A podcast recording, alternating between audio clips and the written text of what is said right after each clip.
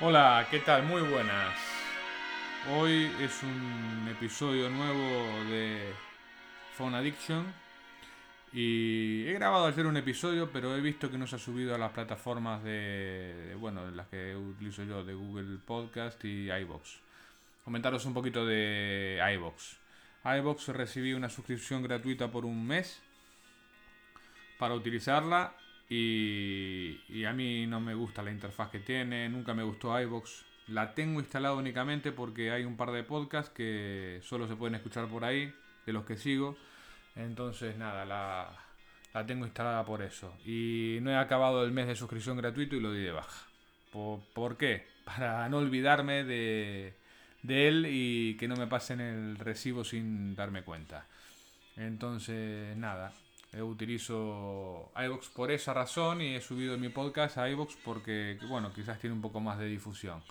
Pero estoy, estaba mirando y no se ha subido el último que grabé, que era mi opinión sobre los auriculares de diadema de, de Apple.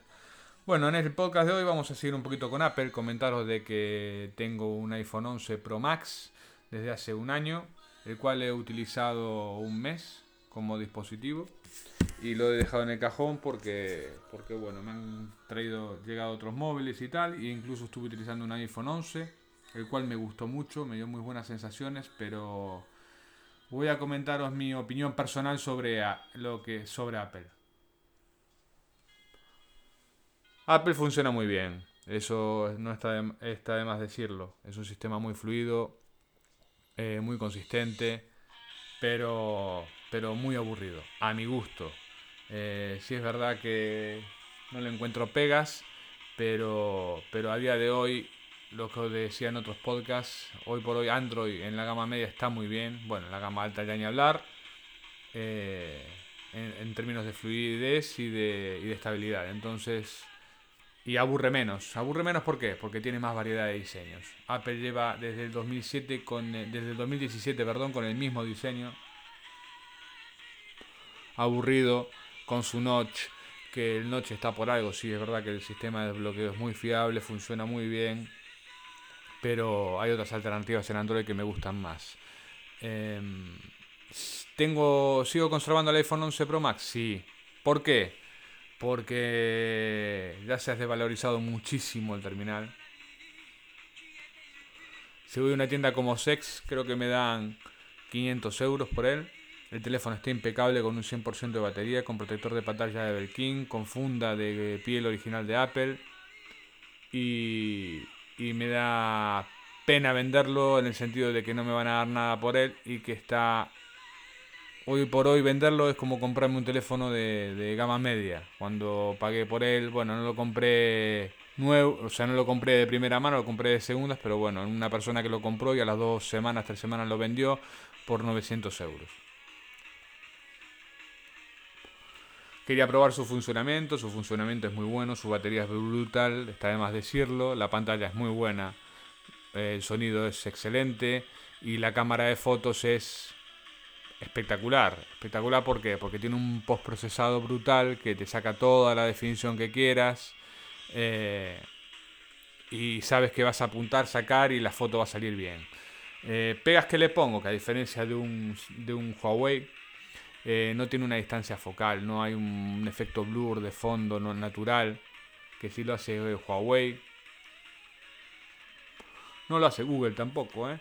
Con el postprocesado que tiene la Gcam no te saca una distancia focal. Eh, en este caso es la pega que le puedo llegar a poner. Y luego hablar del efecto bokeh. Yo el efecto bokeh no lo utilizo. Porque me he dado cuenta que siempre hay algún detallito que sale en una oreja, en, un, en el cabello y tal. Entonces la verdad es que no lo utilizo. Y si lo utilizo eh, le rebajo, lo rebajo lo máximo que pueda para que tenga un efecto muy sutil de bokeh. El por 2, el por 2 es bueno, tampoco no, lo utilizo eh, contadas veces y el modo noche también es muy bueno, pero me repito en lo de siempre, ¿no? ¿Quién saca fotos de noche?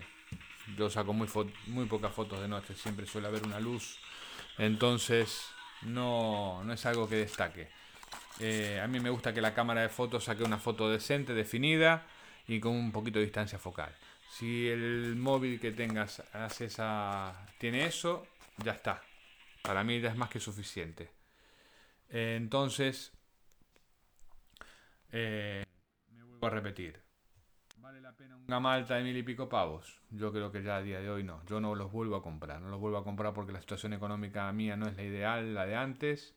No me puedo permitir comprar gama alta. Y la verdad que he probado los gama alta de, Samsung, de, Apple. El iPhone 12 no lo pienso comprobar ni me llama la atención. No me llama la atención porque teniendo un iPhone 11, para los que tienen un iPhone 11, un 11, un 11 Pro, no vale la pena. Únicamente si tienes el dinero y te encaprichaste, sí, pero si no, no. Tiene la única diferencia que tienen los marcos planos.